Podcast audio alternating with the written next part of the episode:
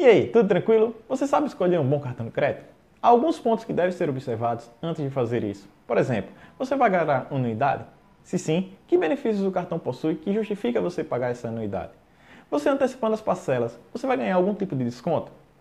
Ou pagando elas em dia, você vai ganhar algum tipo de cashback? Outro fator importante é o aplicativo. Ele avisa em tempo real as compras que estão sendo feitas. Ele atualiza em tempo real a fatura do final do mês. E outra, se você perguntar alguma coisa, você vai ter um atendimento satisfatório do cartão? Outro fator é se você viaja muito. Veja se o cartão possui algum programa de milhagem, pois assim você vai ganhar desconto nas compras das passagens dos aviões.